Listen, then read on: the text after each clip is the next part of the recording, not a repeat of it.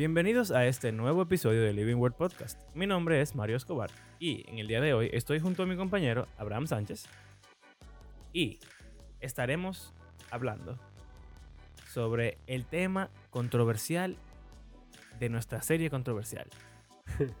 o sea, esta serie de lo de las mujeres, que qué es lo que pueden hacer las mujeres, que si pueden trabajar, que si pueden predicar.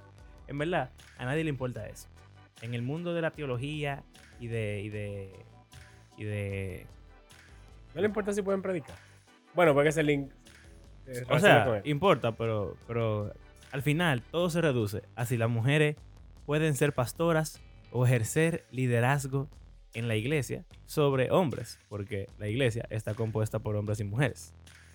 Así que, ¿pueden las mujeres ser pastoras, bíblicamente hablando? Vamos a ver. Aquí vamos. hey, la conclusión de la semana pasada. espero que les haya gustado. Porque, como que al básicamente, para el que no lo oyó, escúchelo. Pero vimos como a lo largo de la Biblia entera pasajes que apoyan eh, que la mujer pueda predicar, aún frente a hombres o todo, en todo tipo de conte- contextos. Ujú. Pero entonces el último versículo que yo leí antes de, del outro decía que la mujer tiene que guardar silencio.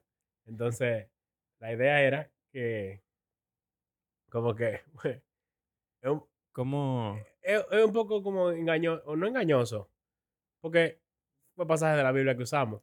Sí. Lo que pasa es que cuando la gente te presenta su postura, generalmente ellos eligen qué coger y qué dejar. Claro. Oh, oh. Así que Entonces yo te puedo, de- desde Génesis hasta Apocalipsis, mostrarte todos los pasajes que están de acuerdo a mi postura y no hacerle mucho caso a lo que, a los otros. a lo que hacen como que la postura se ponga como Sí. tambalé. Y eh, también es más como...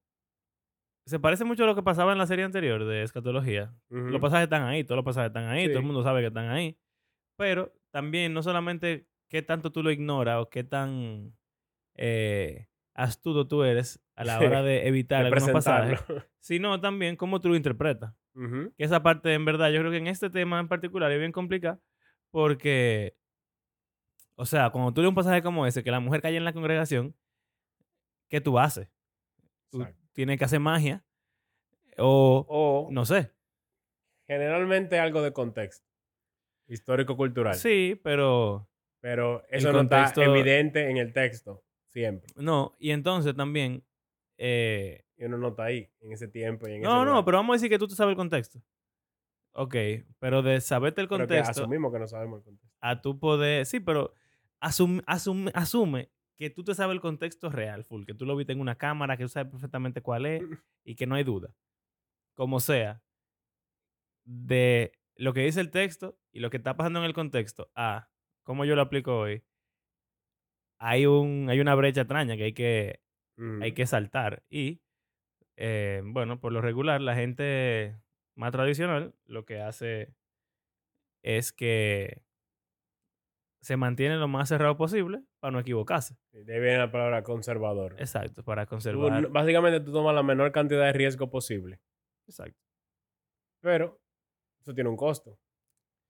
Sí, porque si las mujeres, si las mujeres realmente pueden ser pastoras o pueden predicar o lo que sea, pues entonces tú estás arriesgándote, al ser conservador, tú estás arriesgándote a en no toda la postura. nada. Yo digo, en general, el ser conservador full tiene diferencia. O sea, como que cada cosa en la que hay debate, generalmente va a haber posibilidad que tú te como missing out Ujú. o equivocando. O sea, me imagino, por ejemplo, cuando lo de la esclavitud en Estados Unidos, Ajá. principalmente, que guerra civil y no sé cuánto, y el pleito del sur y el norte y qué sé yo qué. Muchos cristianos estaban de los dos lados del debate. Sí. Y yo aseguraría que, lo que los conservadores, o no estoy seguro, no estoy seguro realmente, pero yo me imagino como que una persona conservadora pudiese decir como que, bueno, en la Biblia hay esclavos, siempre ha habido Sí. esclavos, eso es lo normal, y Pablo habla de pasajes de cómo deben tratar los esclavos, o sea que realmente yo no veo que la Biblia diga que tenemos que luchar contra, Contra la esclavitud, sino contra la esclavitud abiertamente. mala. Exacto. así. Entonces, Que en verdad pudiera ser una conclusión válida. Claro, porque en verdad yo creo que no hemos hablado en el podcast, pero muchas veces la gente, bueno, casi siempre la gente es súper patriótica y como que ta- estaría dispuesto a morir por su nación y pelear y qué sé yo cuánto y que este es nuestro país y no sé qué, pero las guerras de independencia de nuestras naciones, sí, tienen unas razones históricas y culturales y no sé cuánto, pero hay veces que uno como que quiere cristianizarlo, Sí. sobre todo los gringos, hacen muchísimo, como que ponen eso como que eso fue eh, algo casi... Para liberar, Yo no sé. para traer el cristianismo verdadero al mundo. Exacto. Sí. El, el inicio de una nación cristiana protestante. La qué primera nación verdaderamente cristiana.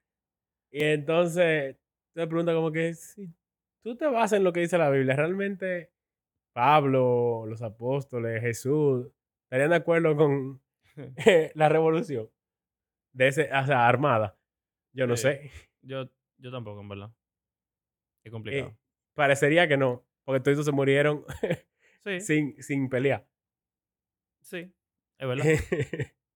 Pero, nada, tú, exactamente. Son esa clase de cosas que uno dice, como, ¿cuál es la forma correcta de tú interpretar la Biblia? Porque hay sentimientos encontrados, Pero hay Son- status quo que están Ujú. en conflicto.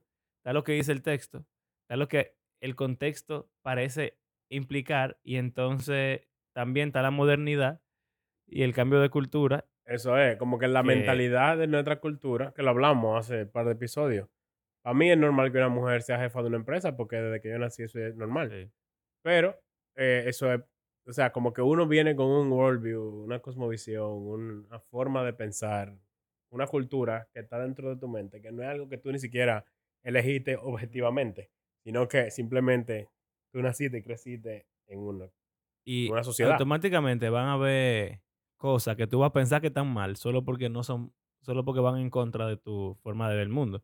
Que de hecho, uno de los pasajes que tú tienes ahí, yo creo, que, o bueno, no, el mismo que con el que tú cerraste, Pablo dice que como se acostumbra en las iglesias. Ajá. O sea, que interesante que hay Aunque- un componente raro. cultural. Porque como el versículo lo corta a mitad. ¿Cómo así? O sea, eso es, yo comencé a leer un chin del versículo anterior, como es costumbre en todas las iglesias. O sea, no queda claro a las, Ah, en si las la traducciones o lo si eso es lo que se dijo antes, es como se acostumbra en todas las iglesias, o si lo de las mujeres es como se acostumbra en todas las iglesias. Bueno, Entonces, eso bien. es otro tema también. Sí. Eh, pero el punto es que hay un componente, incluso en la misma Biblia, de cultura, Sí. y Pablo está, está claro de eso. Me acuerdo también, una vez hablamos tú y yo, de esos pasajes que, en los cuales Pablo in- invita a la gente a no casarse. Ajá. Que él dice que digo yo, no el Señor. Entonces la misma Biblia, Pero que es la palabra de Dios, Exacto. dice que es Pablo que está hablando, no Dios. Y lo que eso significa es que tú tienes cierta libertad de hacerle caso a Pablo o no hacerle caso porque no es un mandato.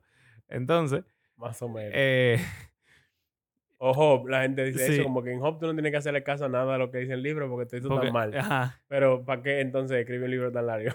sí, o sea, no es que es completamente inútil todo lo que dicen los amigos. Obviamente. Porque- pero es complicado. Bueno, exacto. Entonces esa es la, la- la cosa, como que cuál es la relación que debe tener el lector y el cristiano con todo esto.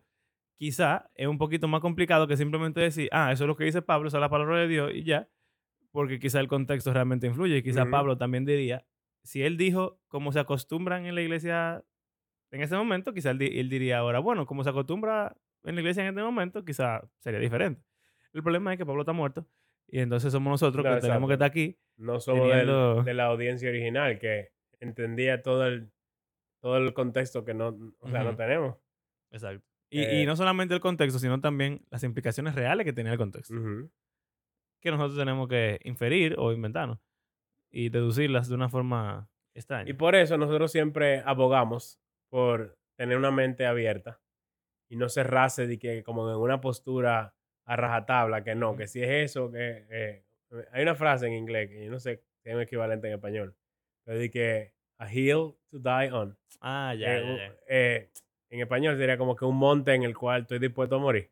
Como que, ay, no, yo creo eso, Ya. que yo estoy dispuesto a morir afirmando eso. Y yo, ¿qué? Sí, Y casi ninguno de los hills teológicos que discutimos yo di que tú estarías dispuesto a morir por ninguno de ellos, porque al final Son debatibles, porque simplemente no podemos entender 100% la cosa, transportarnos ese momento. Pero está también el hecho de que el tiempo pasa y el mundo cambia.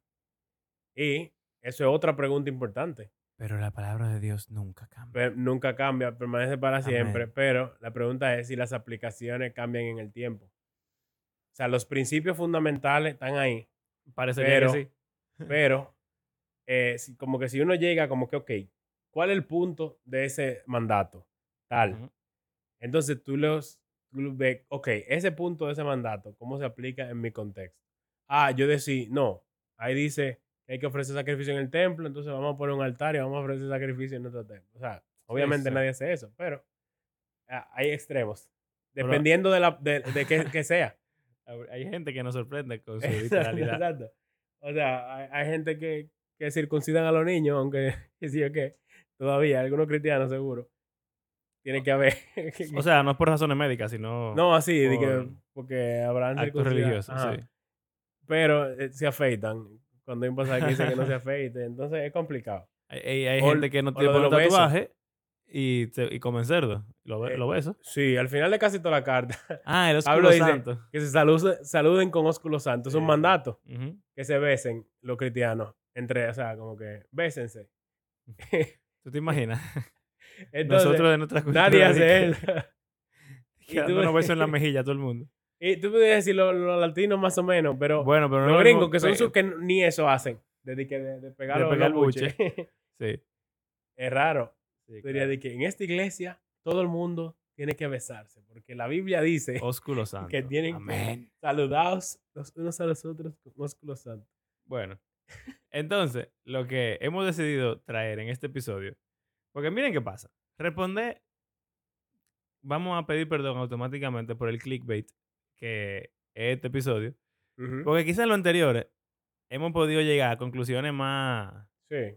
personales y más claras de uno decir, ah, mira, la mujer en la sociedad puede hacer e- X o Y, o creemos que deberíamos re eh, aplicar basado en nuestro contexto. Entonces, quizá la mujer no tiene que solamente ser ama de casa. Eso fue una conclusión a la que llegamos en el primer episodio. En el pasado fue sumamente claro que creemos que las mujeres pueden predicar. Eso es nuestra... eh, Según lo que vimos en esos pasajes. ¿Eh? Según lo que vimos en todos esos pasajes que hablamos. Eh, y, o sea, O pero lo que digo es que fue, sea. fue como nuestra... Es muy evidente que esa no es nuestra postura al respecto. ¿Ok? Que pu- puede ser que alguien no la comparta, pero eso es lo que Claro. entendemos. Pero entonces, en este tema de si las mujeres pueden ser pastoras o no, yo no sé tú. Sí. Señor, esto es un lío. O sea, yo he leído muchísimo Ujú. este tema. Yo no sé qué tanto tú. No, tú has leído Yo pila. he leído libros y de todo. Y, y, y blogs y, podcasts. Y, y de, de, de 20.000 Cada vez gente Abraham es más loco con este tema. Pero, como que, o sea, el punto es que esto es un tema de doctorado full. O sea, hay gente que dedican su vida y su ministerio a estudiar y afirmar su postura. O sea, las de dos. eso. Tanto una como la otra. Y escriben libros y, y, y se quillan y con los otros. Y se arman unos pleitos y una controversia. Y le dice uno a una mujer en una conferencia que se vaya para su casa. Y no sé qué. Wow. Eso fue fuerte. Ey, en verdad. Eh, tigres, Pero eh, se pone picante el, el tema. Sobre todo cuando tiene que ver con relaciones interdenominacionales. Porque Claro. dentro de una denominación generalmente es bien homogéneo. Aunque, en verdad, hay algunas que se han dividido por eso. Claro, porque cuando llega este, este tema, sabe, complicado.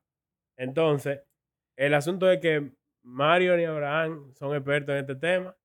Pero yo cogí como que los pasajes más, más relacionados al tema. Y vamos a hablar eh, lo que dice tal cual. Exacto. como la interpretación más como básica que uno tendría. Y después tratar de explicar un chin de lo que hemos oído de posible Ujú. alternativa de interpretación Mira, y una a ellos. eh, tú tienes una posición un poquito más... Porque siempre que hablamos, Yo no estoy seguro. tú no estás seguro, ¿verdad? Pero, una pregunta. Yo siento que tú te inclinas más a favor ahora mismo, ¿no? Sí, pero como que no lo, como que no lo haría como algo obli- obligado. Porque vamos a decir, si yo estuviera en el liderazgo de una iglesia Yo no, lo- yo no di que impondría, di que no, aquí en esta iglesia las mujeres pueden ser Pero pastoras. eso es porque tú no, no estás seguro 100% Yo no estoy 100% seguro. o por simplemente mantener la paz. También. Pero, di que si yo pudiera ir a una iglesia donde una mujer es pastora, yo creo que, que yo pudiese. Porque, o No, sea, pero, yo pero, pero ir... no, así, o sea, asistir, ser a visitar- miembro. Ah, o sea, si tú estuvieras cómodo O sea, como ser que, parte de una iglesia así. vamos a decir que una iglesia en la que yo creo absolutamente todo, yo no estoy seguro en eso de la mujer, pero hay una mujer pastora. Di que, Ya. que ya, por esa única cosa, yo no, me, yo no lo considero digno de ser miembro. No, no, no. Bueno, hay gente que Sí, ese ya. es su único, o sea, como que di que esta iglesia me gusta muchísimo, que sí, ok, yo estoy de acuerdo en toda la postura, pero hay una pastora y eso no me gusta. Entonces. Como que yo no sé si eso sería como lo más, como crucial para mí. Ok. Mm. Sería raro, porque nunca lo he experimentado. Pero, ¿Verdad? o sea, eh, en- eh, todo esto es en teoría, que es algo que Mario siempre dice. Sí. Como que yo leo muchas cosas y que sí, ok, veo los argumentos, pero como que nunca necesariamente se llevan a la práctica. Lo que pasa es, o sea, lo interrumpo la transmisión normal de lo que íbamos a hacer porque eh, yo pienso que es importante. Como es tan delicado el tema, Ujú. no porque yo no pienso que sea delicado porque realmente el tema en sí sea delicado, sino porque la gente tiene mucho sentimiento encontrado al Claro. respecto.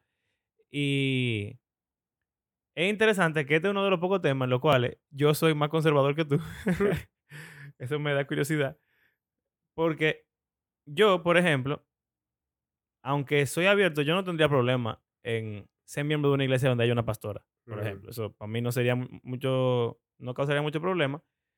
Eh, pero, por argumentos, yo sí pienso que quizás lo que Dios diseñó, por lo menos en general, es que los hombres sean Los líderes. pastores y líderes y las mujeres no lo sean. Pero yo estoy abierto a que quizás hayan excepciones a esa regla o a poder interactuar así con iglesias que no lo sean. Eh, pero en tu caso, yo siento que por todo lo que tú has leído, quizás tú como que va un poco más Sí, allá. Sí. Y eso le da, me hace, me hace pensar que la conversación va a ser incluso in- un poco más interesante porque muchas veces estamos de acuerdo tú y yo. Sí. Entonces ahora como que Vamos a ver. vamos a ver qué tal. Vamos a ver, vamos a ver. Entonces, lo que yo hice fue poner los pasajes en orden de menos controversial a más controversial. Veamos. Para ir como fácil, sencillo y después como que ir incrementando la, la dificultad, por decirlo así, de interpretación. El primero no tiene que ver con pastor. Sin embargo, se mete siempre en el tema que se habla de mujer y que sé yo qué. eh, y yo creo que lo mencionamos, o aunque sea cuando vimos Génesis hace un Sí. millón de años, lo hablamos. Y es que en Génesis 2, eh, que ahí es que Dios hace, sale el río y del río hace Adán y después planta un jardín, pone a Adán en el jardín y salen los animales, le pone nombre, pero Adán no encontró ayuda, Ayuda idónea. idónea. Y entonces palabrita Eh, importante. Yahweh Dios dijo, no es bueno que Adán esté solo, le haré una ayuda adecuada o que le corresponda o idónea. y entonces está el hecho de que Adán es primero y Eva segundo, y por eso lo vamos a hablar al final, pero esa palabrita de ayuda idónea se usa mucho, mucho, mucho, mucho, mucho. Cada vez que se está hablando de roles de hombre y ¿Tú te mujer, acuerdas lo que significa eso realmente? ¿O tú sabes es, lo que es significa? ser. Sí, pero toda la frase. ¿Tú has estudiado lo que significa la frase completa? Ayuda idónea. Eh, Son, son dos palabras. Son dos palabras, no sé la Lo que pasa es que yo oigo mucho a Ben Shapiro y a. Daily Wire, que es como la red Mm, conservadora americana. Pero es conservadora, Pero no. pero no es tan. Yo siento, por lo menos, obviamente yo tengo un prejuicio, un bias, porque yo soy cristiano y en, en muchas cosas soy más conservador eh, que el mundo moderno. Exacto, es conservador, pero no di que tan, Exacto. tan, eh, conservador. Son, bueno, incluso Ben Shapiro, por ejemplo, es libertario. Él no cree que se debería obligar a la gente a actuar. Pero él tenga un partido no libertario. Bueno, sí, pero su postura Sí, política personal. personal. es que él cree que la gente debería hacer lo que quiera ya. Si tú eres gay y tú te quieres casar, está bien. Que el el Estado que te deje quieras. casarte, no hay problema. Ahora, no haga que la otra gente tengan que seguirte tu, Ya, cosa. O sea que, eh, eh, y yo me identifico mucho con esa, con Sí, esa idea sí. política, en verdad. Yo creo que todo el mundo debería hacer lo que se le pegue su gana.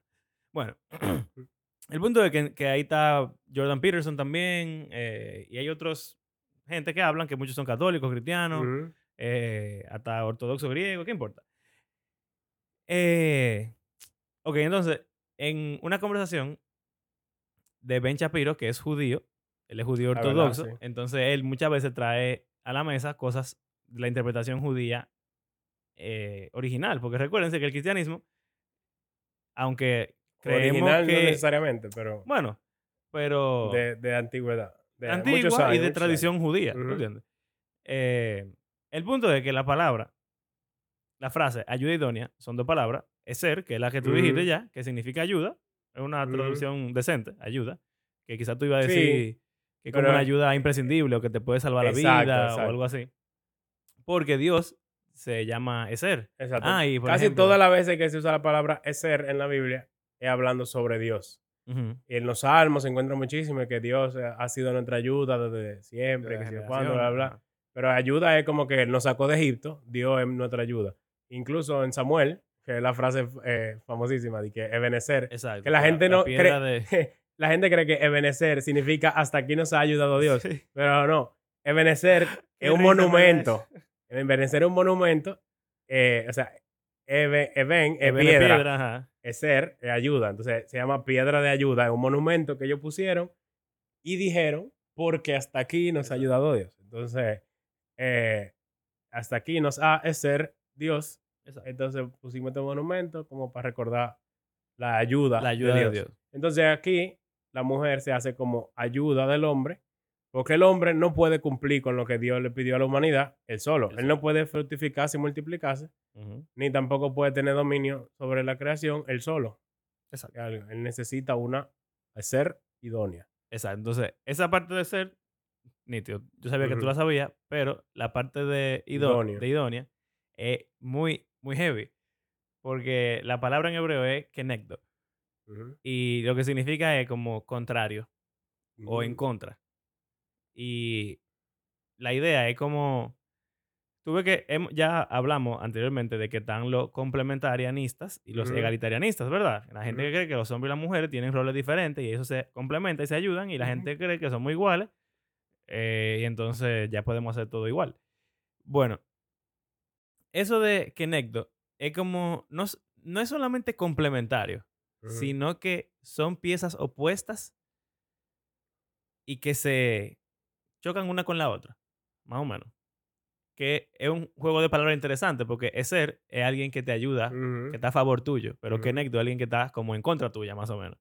Oh. Eh, entonces, lo que estaba diciendo Ben Shapiro y, y otros eruditos ahí, porque no solamente él estaba hablando, eh, por si acaso, también había gente cristiana, es que en esa diferencia del hombre y la mujer, esa oposición o esa... o sea, son diferencias que son irreconciliables en cierto modo.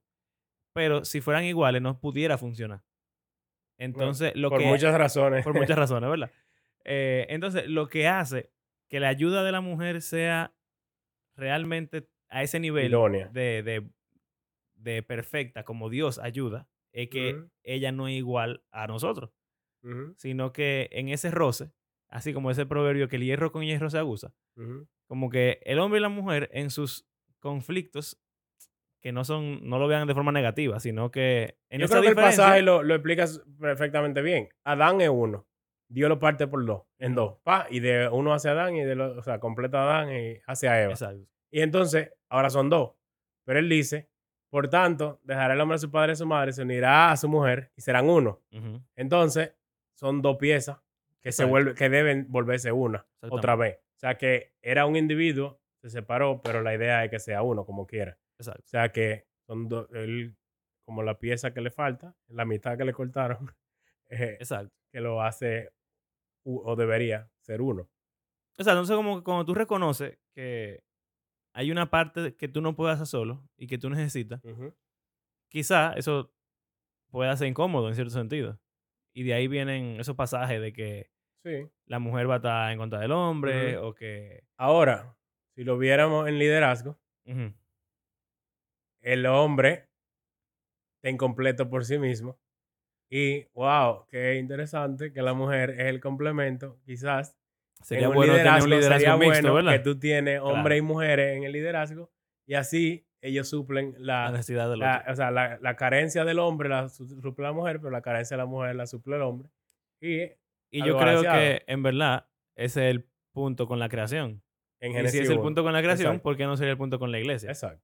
O sea, el hombre no es el que gobierna solo, la mujer también gobierna la creación. Con su, en, en sus roles. Voy a usar la palabra complementario, pero solamente porque es una palabra que funciona. Sí, este exacto. contexto. Está bien. Sí. Entonces, es un pasaje sencillo. Y ya vimos que aún ahí tú puedes como que decir, ah, no, que Sí, mira, sí. que qué sé yo cuánto. Pero él no Ah, está hablando de eso. Oye, esto, oye. esto. Yo no, no deberíamos durar tanto tiempo, pero. no. eh, este, este es el este- sencillo. el sencillo. eh, en Génesis 2, Adán le pone nombre a Eva. No, en tres. Vamos ahí, vamos ahí. Ah, perdón, dale para allá. Entonces, en Génesis 2, Adán le pone nombre a todos los animales. Y en Génesis 1 se dice que el- o sea, la humanidad tiene dominio sobre los animales. Entonces, eh, como parte de las consecuencias de la caída, en Génesis 3, 15, el famoso que dice que va a venir el tipo, que descendiente de la mujer, que va a aplastar a la serpiente y que todos sabemos que es Jesús y no sé qué. Eh, bueno, el siguiente versículo dice eh, que va a multiplicar el dolor de, de las preñeces y qué sé yo cuánto, con dolor da la luz los hijos. Y después dice, di que tu deseo será para tu marido y él tendrá sí, dominio sobre ti. Entonces, hay gente que coge eso como algo prescriptivo en vez de descriptivo. Bueno, ¿Cómo eso, así? eso pasa mucho en. en ¿Cómo así? Ahí está eh, eh, el contexto. Estamos viendo las consecuencias de la caída y a la mujer le dice que una de las consecuencias de la caída es que el hombre va a tener dominio sobre la mujer. Pero hay gente que no lo ve así. Que lo ve quizás hasta como algo bueno. De que el hombre va a tener dominio sobre la mujer porque por el hombre, no sé, quizás no tener dominio sobre ella, ella hizo lo que hizo. O no, no sé. Bueno, No sé cómo lo pueden. En verdad, eso es algo que dicen mucho, como que ¿dónde estaba Adán? Y, Eh, bueno, dice que estaba al lado. mismo. Entonces, qué mal hombre que no lideró a su esposa. Entonces, después de todo eso, al final del pasaje, dice di que Adán entonces le puso de nombre Eva a, a la mujer. Entonces, él le puso nombre a todos los animales y ahora que se dice que él le tiene dominio sobre la mujer, casualidad que él le pone nombre también. Jeje. Interesante. Sí, eh, exactamente, eso mismo era. Y ese debate de prescriptivo versus descriptivo es un debate que se tiene con cada cosa de la Biblia, casi, porque es difícil en un libro que es la palabra de Dios y que se supone que trae la verdad y es la, como dicen, la regla de vida Sí. de- del creyente. Es difícil cuando tú ves algo decir, ah, mira, esto es lo que Dios quiere y lo que deberíamos hacer, o esto es simplemente una descripción de lo que está ocurriendo que De que quizás. Dios no está tan de acuerdo. Los jueces, ese libro, eh, eh, como Gedeón, Jefté. Sansón, hacen muchísimas cosas que te queda como que, pero Dios está a favor. Esther, a veces la gente lo ve como muy bonito, pero realmente, si tú te pones a analizarlo, es moralmente dudosa. la- Muy, alguna- muy, muchas de las cosas que, que pasan ahí. Más, yo conozco un pastor que dice que este no era cristiana, no era salva, Bueno, que quizás claro. después se convirtió, pero en ese momento, en ese libro, esa tipa no, no, Bueno. no le pertenecía a Cristo. yo no sé. No es Y- como que ella tenía mucho poder de hacer muchas cosas, pero bueno. Está Esdras, donde él manda a divorciar a todos los, todos No, los eh. hombres y, la- y manda a todas las mujeres y los niños que se vayan por ahí. Que, No, no Enemías. eh, Enemías. Eso es en Esdras. Es el final de Esdras. Ah, es de Esdras. Yo creo que sí. Yo creo que es Enemías. Porque él le dice siempre que, Señor, acuérdate de mí. Y En él- Nehemías varias veces hace muchas cosas que hasta le arranca Ah. caballo a la gente. Y Ajá. también es como que. Ah, son pasados. Ok, bueno, está bien. Bueno, hasta construir la muralla en Nehemías. Los profetas hablan de que la Nueva Jerusalén no tiene muralla. Sí. Pero en el libro de Nehemías es sobre construir una muralla alrededor de Jerusalén. Wow, qué duro, ¿eh? Eh, pero, y se ve como que, desde el punto de vista del narrador, se ve como que Dios es que está prosperando eso y Sí, que Él está a favor de todo lo que ellos están haciendo. Sin embargo, Dios nunca habla directamente. No. De, de construir el templo sí, Sí, él se queja de pero que no lo de que no lo están construyendo. pero de la muralla no. No. Pero parece que, o sea, como que eso fue bien. Pero tú te quedas como que ellos tenían que hacerla, ¿no? Es Sí, que- en verdad, complicado ahí. Bueno, el punto es que volviendo al tema que nos incumbe, que nos compete, eh, a veces es difícil simplemente decidir, bueno, mira, la Biblia está diciendo esto y lo está diciendo porque es una descripción de lo que sucede, sea descriptivo, o lo está diciendo porque Dios quiere que sea así de ahora en adelante. Es importante porque si, por ejemplo, eso del dolor en, en el embarazo. ¿Qué significa? que significa que él va a aumentar en gran manera el dolor de su preñez, la gente dice, antes de la caída no había No. dolor de parto. Hay mujeres que dicen que no había menstruación. No había menstruación, qué sé yo cuánto. Bueno, todas son conclusiones válidas. Si algún día hablamos de Qué más bueno. de Génesis, de cómo llegamos al mundo, quizás lo discutamos un poco más. Eh, Pero, es heavy la interpretación de en verdad, heavy. pero tú pudieras decir, Dios decidió que de ahora en adelante, eso es lo que va a pasar, que sería la lectura más básica del, del texto. En lo que sea que en mi mente signifique eso. Sí, sí, sí, pero la lectura más literal de lo que dice ahí. En la traducción de mi Biblia. Lo que pasa es que en esas culturas y en esa clase de textos, muchas veces eventos que parecen ser prescriptivos, como, como castigo de lo que pasó, yo decidí que ahora tú vas a tener dolores de parto.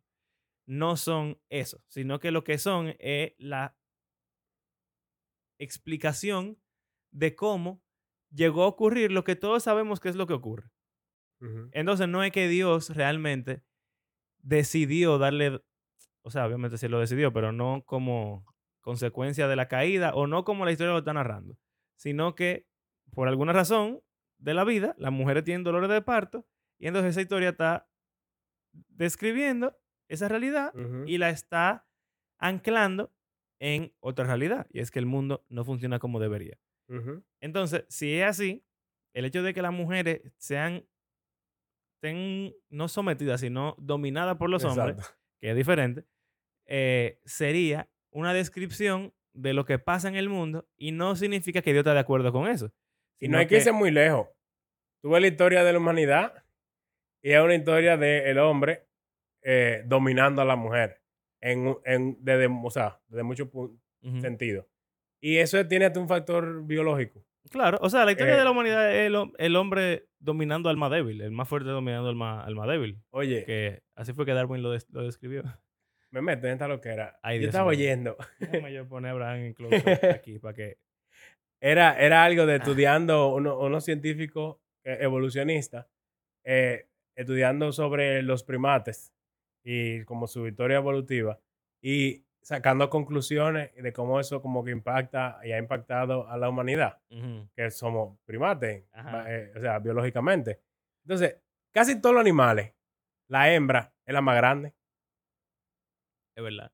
y generalmente como que la más fuerte y ella es la que elige. ¿A ¿Con quién se va a ¿Con parear? quién? Exacto. Los hombres tienen que fajarse todito y ser de que, ah, que yo soy el más fuerte, o yo soy el más bonito, que sí o qué. Y ella elige, ah, ok, me voy contigo. Y ellos no tienen como que opción. Ella, eh, las mujeres son las que eligen. Pero en los primates es como una historia de, de violación en un sentido. en el sentido de el hombre es más fuerte y la hembra, o sea, el macho es el más fuerte. Él elige a la y hembra. el macho es y- que elige la hembra y la hembra no tiene opción sino que eh, por más que ella quiera, si el macho quiere, la quiere a esa, esa es la que va a coger. Los Ok. primat- en los en los monos, en los, en los Los gorilas. gorilas y en qué sé yo qué, tú ves eso. Y tristemente, también se ve en los humanos comportándose como animales a lo largo de la historia, como Ajá. el hombre que quiere una mujer la que quiere y esa es la que él es. coge y él, aunque la mujer no quiera, hasta en la Biblia sale. Sí. Y eh, es raro, de- porque hay gente que entonces se pone como a... O sea, si tú eres full evolucionista, tú puedes decir que eso no es moralmente incorrecto. Pero entonces ahí paran los estudios porque ya ahí se meten en un tema que nadie quiere entrar. Claro. Tú no te vas a poner a defender la violación. Porque Eso- si no, eso es que te estamos está clavando. biológicamente. Exacto. Claro. Entonces ahí como que... Pero lo digo porque eso de que el hombre domina es interesante. O, o sea... Sí, pasa lo mismo, en verdad. La ciencia te puede describir lo que sucede, pero de ahí a que la descripción sea una, una prescripción de lo que debería ser eh, completamente diferente. Entonces, nada, en ese pasaje también está el mismo. Como que está ahí, pero no es tan claro la conclusión de que la mujer no pudiera liderar, sino que hasta pudiera haber una posición en la cual tú digas, redimir la creación sería darle a la mujer la posición de Exactamente. liderazgo. O sea, si es una consecuencia de la caída, ese no era el ideal de Edén. Entonces tú puedes decir, bueno, que la mujer lidere, eh, tú en contra. O sea, porque, por ejemplo, eh, la anestesia. Tú puedes si tú interpretas que dolor de parto es que tú tienes que parir en dolor, tú pudiese decir, ah, no, el hombre domina a la mujer, sé consistente, no te inyectes anestesia cuando tú estés pariendo, porque la mujer tiene que sufrir dolor. es un extremo. En verdad, Pero hay gente que válido, seguro es piensa una así. lógica válida. Yo estoy seguro que hay gente que son así, que dicen, no, la Biblia dice que tiene que doler la preñez, entonces no te puedes poner anestesia. Estoy casi seguro que algún, Algún Amish. Alguien, alguien diga algo así. Bueno. Moving on. Próximo pasaje. ya este es más, no tiene que ver con liderazgo en la iglesia tampoco, Ok. pero sí en relaciones de hombres y mujeres y en la familia completa. O sea, hay tres pasajes diferentes que hablan sobre esto. Yo cogí como el más, el más común, que son Efesios 5, 22, Colosenses 3, 18, Primera de Pedro 3, que habla no de la mujer, sino que habla del orden dentro de la familia cristiana en Roma, primer siglo, básicamente. O sea, cómo debe ser la relación de la mujer con el hombre, del hombre con la mujer, de los padres con los hijos, de los hijos con los padres, de los, de los amos, con los, esclavos. esclavos, y los esclavos a los sí. amos. Exacto. Entonces, yo solo voy a leer el versículo que se lee sin, fuera de contexto. Ajá. La gente no habla de nada de eso que yo dije antes de, sino de una vez leen aquí. Efesios 5:22. Las mujeres estén sometidas a sus propios maridos como el Señor. Hay gente que lo deja ahí. Eh, pero dame, vamos a seguir un No, sí, claro, Porque el marido es cabeza de la mujer, así como Cristo es cabeza de la iglesia, siendo él mismo el salvador del cuerpo. Pero así como la iglesia está sujeta a Cristo, también las mujeres deben estarlo a sus maridos en todo. También hay gente que lo deja ahí y no ve cuando habla del marido. Claro. Pero también el versículo antes de donde yo comencé, Someteos. que dice, sométanse unos a otros en el temor de Cristo. Y después que le dice a las mujeres. Entonces, Ok, es- mira. es interesante. eh, la interpretación más anti-mujeres, por decirlo así, eh, la escuché recientemente de alguien que, que dijo, ese, ese primer versículo no, no te ayuda en nada, porque lo que, o sea, Abraham lo que está diciendo con ese primer versículo es, el, el versículo dice, sométanse unos a otros. Después dice, mujeres, sométanse a su marido. Sí. Después dice, marido, amen a su esposa. Después dice, eh, Hijos, hijos, sométanse a su padre. sí. Después dice, padres, no abusen de sus hijos. Después dice, Esclavos sométanse. amos, eh, esclavos, sométanse a sus amos. Y después dice, amos, no abusen de sus esclavos. Exacto. Entonces, lo que Abraham está diciendo es que sométanse unos a otros en el temor del Señor es si el- la mujer se somete al hombre, el hombre se somete a la mujer amándola. La- eh, el hijo se somete al padre, el padre se somete al hijo cuidándolo. El esclavo se somete al amo, el amo se somete al esclavo no abusando de él. Pero este pastor, yo lo escuché hablando y dijo, obviamente, cuando ellos sometanse unos a otros, lo que quiere decir es que la mujer, el hijo y el esclavo se tienen que someter. Y el, el esposo y unos a otros. No, porque es unos a otros dependiendo de quién tú eres. O sea, Ah, mujer, mujer, mujer, a padre, mujer a esposo, hijo a padre, hijo a padre y esclavo a esclavo amo. a amo. Y en verdad yo me quedé como que, wow, ¿cómo tú argumentas en contra de eso? No hay forma. Porque en verdad se repite el, el verbo someterse las tres veces eh, a las tres personas inferiores. Pero eh, lo que tú ibas a decir con el versículo, Eh, los versículos que tienen que ver con el, con el marido es muy importante. Porque realmente eso de que la mujer se someta al marido, de que el hijo se someta al padre y que el esclavo se someta al amo, se cae de la mata en el primer siglo. O sea, eso es lo que era normal. Ahora, todo lo que se le dice al hombre es lo que es completamente anormal y de cabeza. No, y lo que se le dice al amo y al padre. Eh, Porque por uno eso. se queda enfocado siempre en el hombre y la mujer, pero lo, lo que le dicen de que padres no exasperéis a sus hijos, eso debe ser como... Porque por lo menos la Eso mujer... es lo que hace un papá. La mujer es un adulto como tú. Tú- Exacto. tú- yo creo que se siente un poquitico de igualdad. Pero cuando tú ves un hijo, es como que. pss, eso lo parí yo. Tiene tú que hacer lo que yo él Tiene que hacer lo que yo diga. Y similarmente con, con lo del el esclavo Ujú. al amo. Bueno, sí. No, y lo grande que dice, maridos, amen a sus mujeres, así como Cristo amó a la iglesia y se dio él mismo por ella, para santificarla, habiéndola purificado por el lavamiento del agua con la palabra, a fin de presentarla a sí mismo en la iglesia, bla, bla, bla. Sí, sin que tenga mancha. bla, bla, bla, bla. Así también los maridos deben amar a sus mujeres como a sus propios cuerpos. El que ama a su mujer, a sí mismo se ama. Que nadie odia su propio cuerpo, sino que lo sustenta y lo cuida, así como también Cristo a la iglesia, porque somos Oh. miembros de su cuerpo. Espera. Me acaba de llegar la revelación más grande del Padre. Oh Dios santo, Señor. Dice que cuando le llega una revelación, el otro hace silencio y, y juzga. Así que voy Escucha. a juzgar ahora. Maui.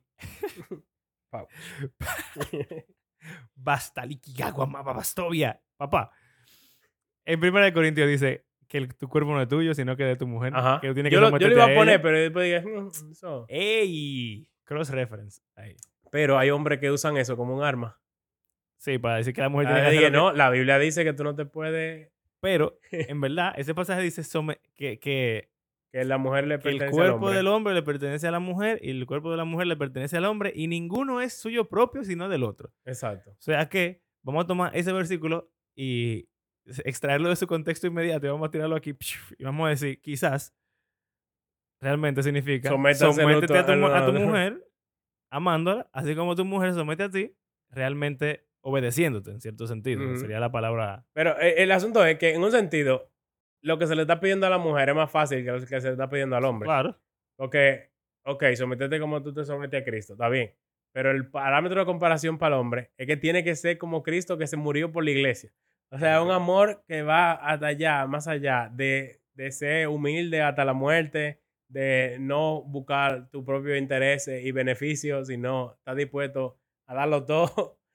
Eh, No, y que, y que, de nuevo, con eso del contexto del primer siglo, eh, es difícil. El hombre es el hombre y el hombre, bueno, no es muy diferente a la cultura dominicana. Era, diferente, man. Bueno, más, más poder Era todavía. peor todavía. O sea, eh, es, que no eran nada, no valían nada. Aquí por lo menos, tú Votan. sabes, vivimos en, en el siglo XXI. Si tú puedes llamar a la policía. eh, eh, Ah, en ese momento eso era, tú no eres nadie. Bueno, mira lo que siempre se dice de que la mujer no podía ni siquiera, su testimonio no era válido, la mujer Exacto. es, es judía. O sea, que tú eres un ente que era ni siquiera un civil. Exacto. E- Era, era como, un ciudadano inferior. ¿Tú te acuerdas de las discusiones de, que, de cómo ellos veían a la mujer? Como que Sí. el cuerpo de mujer era Eh, eh, un, un un hombre, hombre- deforme, sí, sí. básicamente. Eh, es raro. muy raro. muy raro. Em, ok, seguimos. Bueno, por si no quedó súper clara la conclusión, estamos diciendo con este pasaje que, opción uno, la mujer se tiene que someter al hombre y el hombre responde amándola y siendo un buen amo, por decirlo así, pero estamos también agregando otra interpretación posible que sería que el sometimiento se ve igual, o sea, es igual, pero se ve de forma diferente. Exacto. Yo me someto a mi esposa amándola, pero yo me estoy poniendo debajo de ella al, amarla. Y ella se somete a mí, obedeciéndome. Algo que no dijimos, pero quizá no vale tanto la pena, porque ya lo hablamos en los episodios anteriores, es que tiene que ver mucho con cultura. En nuestra cultura y en la cultura romana, ya por default, el hombre era la cabeza en el sentido de jerarquía. Entonces, Exacto. simplemente sigue el status quo. El hombre es la cabeza eh, jerárquica social. Pues entonces, hazlo así. Tú eres esclavo. Esa es la jerarquía en la que te tocó vivir. Si tuviéramos en el siglo XXI, no sería así. Te dijeran, vamos a liberarte, porque eso es ilegal. Pero eh, tienes que vivir- estar contento con, en con ese momento, lo que Pablo está diciendo es, usted, usted nació esclavo. Bueno, tú puedes ser libre, pero si no, dale es el allá. mejor esclavo que tú puedas ser. Exacto. Literalmente. Entonces, de nuevo, eso del contexto es importante porque quizás cambia una gran parte de lo que se interpreta. ujú. Ok. Entonces, ya, ya sí estamos entrando a, a pastorado.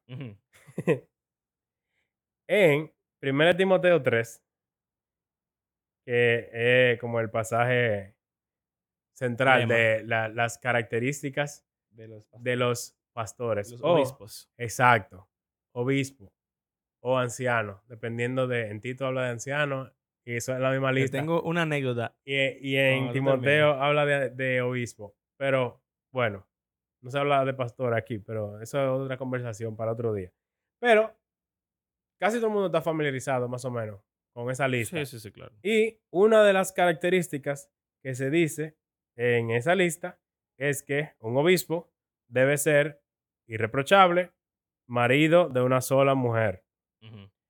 sobreprudente, conducta decorosa, hospitalaria, etc. Pero dice marido de una sola mujer, o textualmente dice- di- eh, sería hombre de una mujer.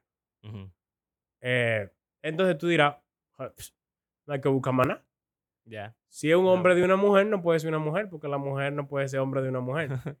Entonces, obviamente, eh, ya eso excluye automáticamente a las mujeres.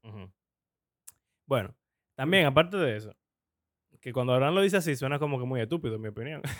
¿Tú crees? o sea, si alguien me viniera con eso, yo diría que. Hay gente que lo dice. Sí, sí, pero lo que yo diría es, obviamente, él está hablando con hombres. No le va a decir a los hombres que sean mujeres de un hombre.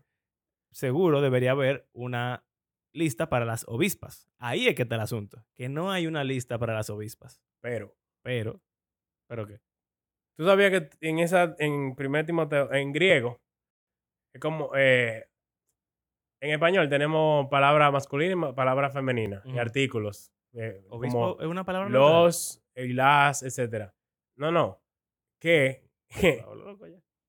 eh, cuando dice un, un obispo, eh, ahí de masculino en español. Ajá. En griego, Pablo usa lo neutral. Un obispe. Ajá. o sea, Oh, Dios mío. en 1 Timoteo 2, Ah, él ah, habla de ah. hombres y habla- usa pronombre, o sea, de hombre. Masculinos. Y después habla de mujer y usa pronombre femenino. Y aquí dice Pero cuando un entra obispe. en 1 Timoteo 3, Oh, Dios. habla en neutral. Ey, tú ves, por eso es que me gusta hablar con Abraham, señores, porque que Abraham me, me salta. Pero cuando yo vi eso, yo dije, ¿qué rayos? que Me alimentan, me alimentan la controversia. Sí. Pero ¿por qué él haría eso? Anécdota. Ya, permiso. ¿Por qué él haría eso? ¿Por qué él hablaría en un, en un género Eh, neutral? ¿Dónde tú sacaste eso? Yo- alguien estaba bien. De una de esas cosas que yo leí. Yo te voy a tener En que leer alguna vez ni árabe. Papá, estamos en mi iglesia. Tenemos, a veces nos juntamos algunos de los hombres eh, que nos interesa la teología y tenemos conversaciones. La última que tuvimos fue sobre el rol de la mujer y si eventualmente en nuestra iglesia vamos a dejar que las mujeres prediquen y no sé qué cuánto, bla, bla. Obviamente la respuesta no por ahora, Exacto. pero fue una conversación súper buena. Y de hecho, ni siquiera terminó y la próxima vez que nos juntemos vamos a seguir hablando del tema.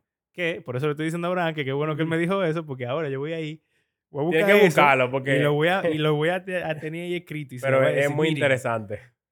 Pero entonces, el- la vez que nos juntamos, yo tiré una que a mí me quilla, porque cuando yo la, la tiro así, ellos como que dicen que es una estupidez, pero como yo tengo esta plataforma en la cual yo soy Dios, aquí yo lo voy a decir y voy a ser súper inteligente.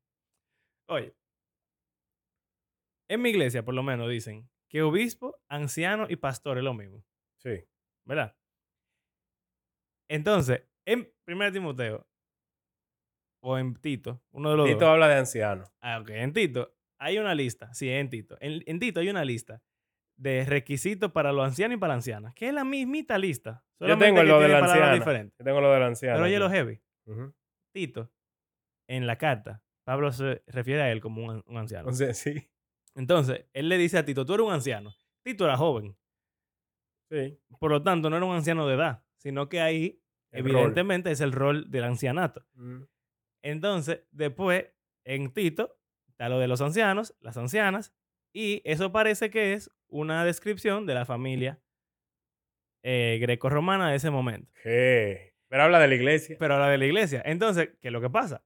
Que ahí dicen los ancianos, tal, tal, tal, tal, tal, las ancianas, tan, tan, tan, tan, tan, y entonces las mujeres no pueden ser pastoras. Y yo pregunto, pero ven acá, espérate. Yo tengo a Tito ahí. Yo, yo Sí. quería hablar de eso después de este. Bueno, pues, Pero- si tú quieres, para que, pa' que pasemos. Lo que yo pregunté es, si en el primer capítulo Tito es un anciano, y en el segundo capítulo estamos hablando de anciano y anciana, y Tito no es un anciano por edad, sino por Sí. título. y anciano significa pastor.